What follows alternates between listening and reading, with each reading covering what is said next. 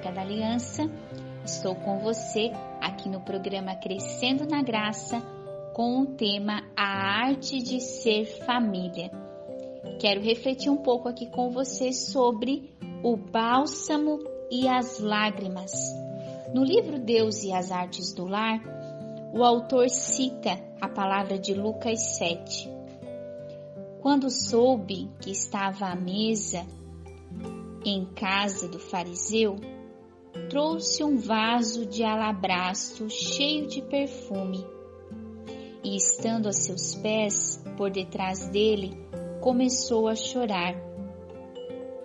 Pouco depois, suas lágrimas banhavam os pés do Senhor e elas os enxugava com os cabelos, beijava-os e os ungia com perfume.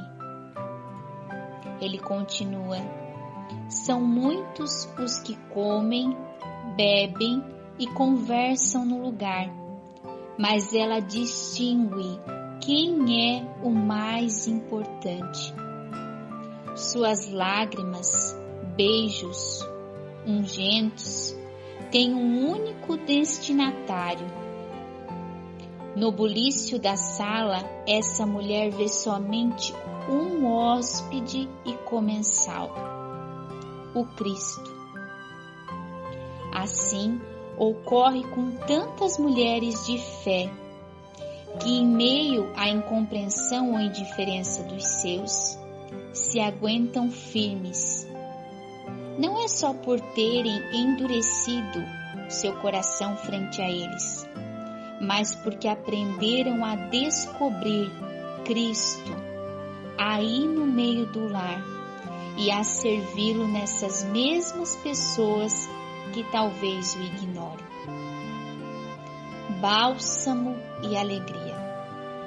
Quero iniciar essa reflexão junto com esta palavra bíblica de Lucas que vai falar desta mulher que traz este alabastro cheio de perfumes e que estando aos pés do seu Senhor começa a o lavar, a chorar e que enxugava os seus cabelos, né? O Senhor enxugava os seus cabelos e os beijava e a ungia com o seu perfume.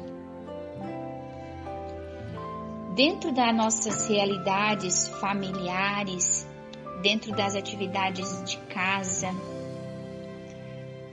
Cada um de nós vai viver ciclos de bálsamos, né, de alegrias e de lágrimas. A vida do ser humano, ela nunca é somente uma linha reta. Nós sempre estamos trilhando um caminho e este caminho passa por curvas, por buracos, por morros, por subidas, por descidas. Mas para que a gente possa chegar ao destino final e que para nós esse destino é o céu, nós, nós estamos todos os dias percorrendo um caminho. E nós não podemos negar essa realidade que nós sempre estamos entre o bálsamo e as lágrimas, vivendo momentos de alegria e momentos de tristeza. Mas quando nós fazemos como esta mulher que reconhece o Cristo e que vai aos seus pés para chorar as suas lágrimas, mas ela também vai levando o seu perfume. Ela leva o perfume e as suas lágrimas. Nós vamos percebendo que há um sentido até mesmo para o sofrimento e que ele também é importante para nós porque nós vamos precisando viver este caminho para que a gente possa crescer. Crescer como família, crescer como homens, como mulheres, como filhos, nós vamos precisando passar pelas dificuldades. E ainda sobre o bálsamo, Deus nos permite realmente nós vivemos fases em que o nascimento de um filho, o dia do casamento, às vezes aquela celebração que foi importante, às vezes uma fase da vida em que nós vivemos que é uma fase perfumada, uma fase boa que nós vamos vivendo, Elas são importantes porque elas nutrem a nossa memória, nutrem os laços. Mas se cada um de nós for parar para pensar, nós vamos ver que onde nós mais crescemos é nas dificuldades. Uma família, quando se constitui, quando a gente vai perguntar para um casal de 50, 60 anos de casados, eles vão trazer muitas narrativas, mas eles sempre vão trazer aquela fase de maior dificuldade como um momento de crescimento. Uma dificuldade que a família enfrentou com um filho, com enfermidade, com problemas financeiros. Ali houve um crescimento. E até no livro do José Tolentino Mendonça, ele vai falar sobre bem-aventuradas famílias que arriscam fazer bom uso das crises.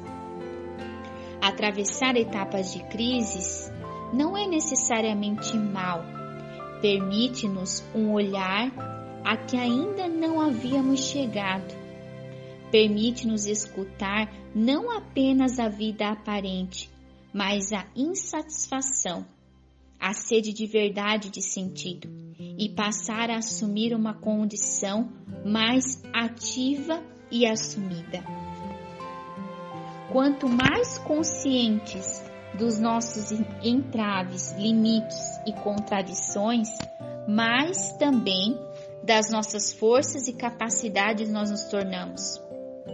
Isso implica uma mudança de ponto de vista sobre nós e sobre aqueles que convivemos, porque é importante para nós as crises, os enfrentamentos, os momentos que nós vamos passando de lágrimas, quantas famílias que vivem é, processos de crise de convivência, processos de crise de ajustes, de rotinas, de metas como família.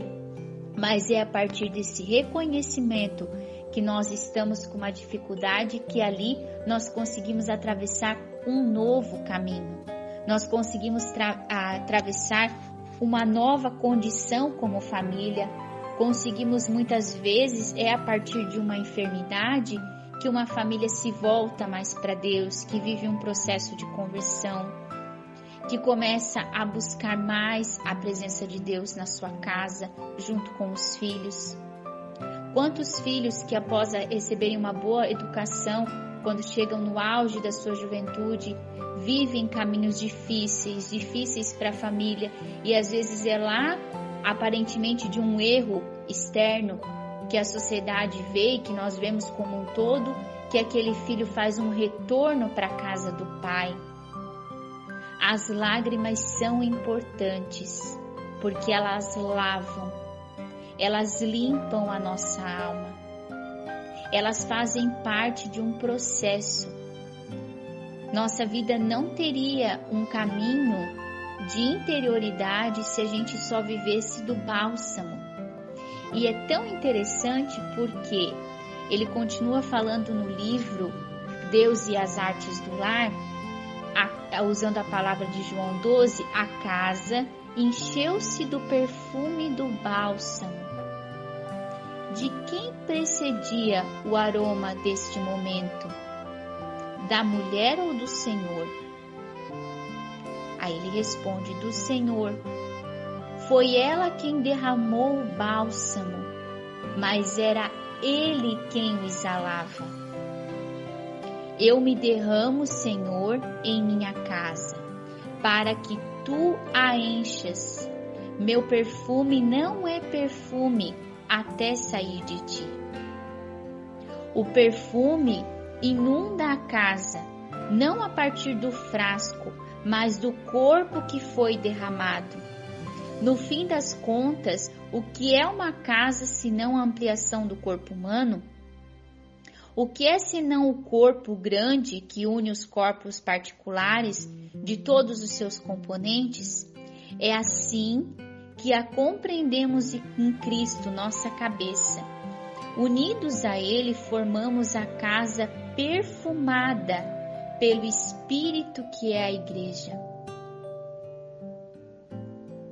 Então, o, a part... nós somos este corpo.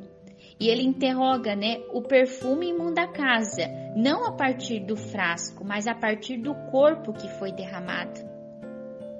E quando a mulher derrama este bálsamo no Senhor, há um perfume do Senhor que a envolve. E aí faz a interrogação, mas Senhor, de quem é esse perfume? Da mulher ou do Senhor? É do Senhor. Porque o perfume só é perfume quando ele é usado. Quando a gente tem um perfume dentro de um frasco, ele pode ser um perfume valioso, pode ser um perfume importado, com uma fragrância excelente, mas se ela não é usada, ninguém vai sentir no ambiente. Quando entra uma pessoa na nossa casa perfumada, nós dizemos: Nossa, que perfume bom! Quando você entra numa casa que é uma casa que está aromatizada, que tem um perfume bom, é porque aquele perfume foi derramado.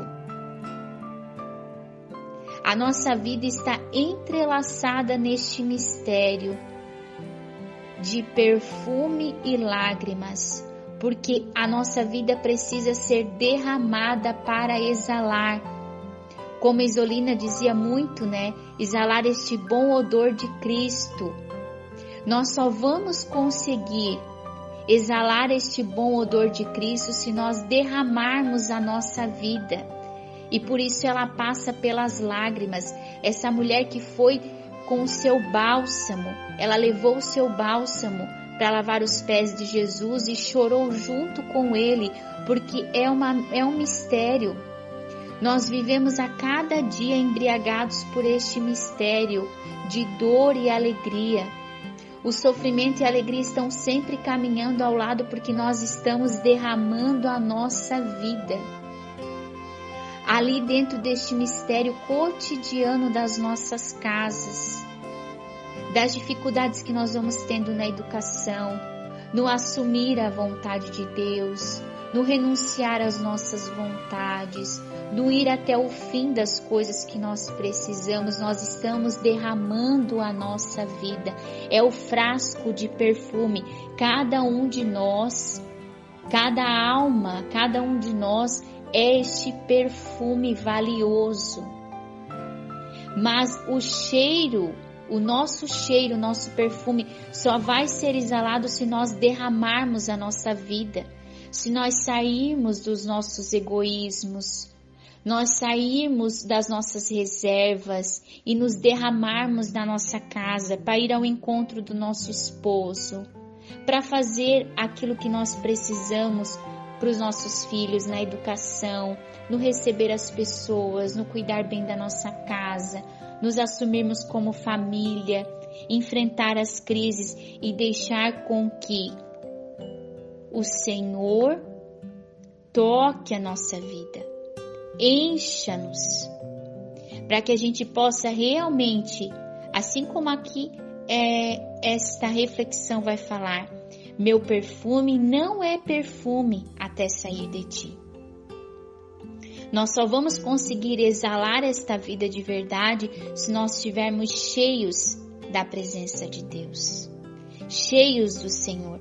E quando nós sabemos que, quando nós estamos fazendo algo dentro da nossa casa, nós não estamos fazendo somente para pessoas humanas, nós estamos fazendo para o próprio Cristo. Volto aqui nessa parte onde ele fala: das mulheres que aguentam firme não é por se terem endurecido frente a eles, mas porque aprenderam a descobrir Cristo aí no meio do seu lar e a servi-lo nessas mesmas pessoas que talvez o ignorem.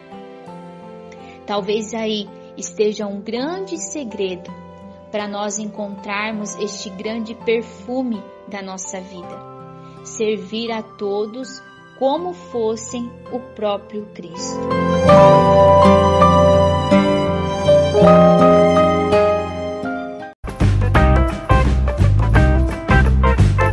Esse podcast é uma produção da comunidade católica Arca da Aliança. Conheça mais conteúdos no Facebook ou Instagram, arroba Arca da Aliança. Arca da Aliança, presença de Deus no meio do povo.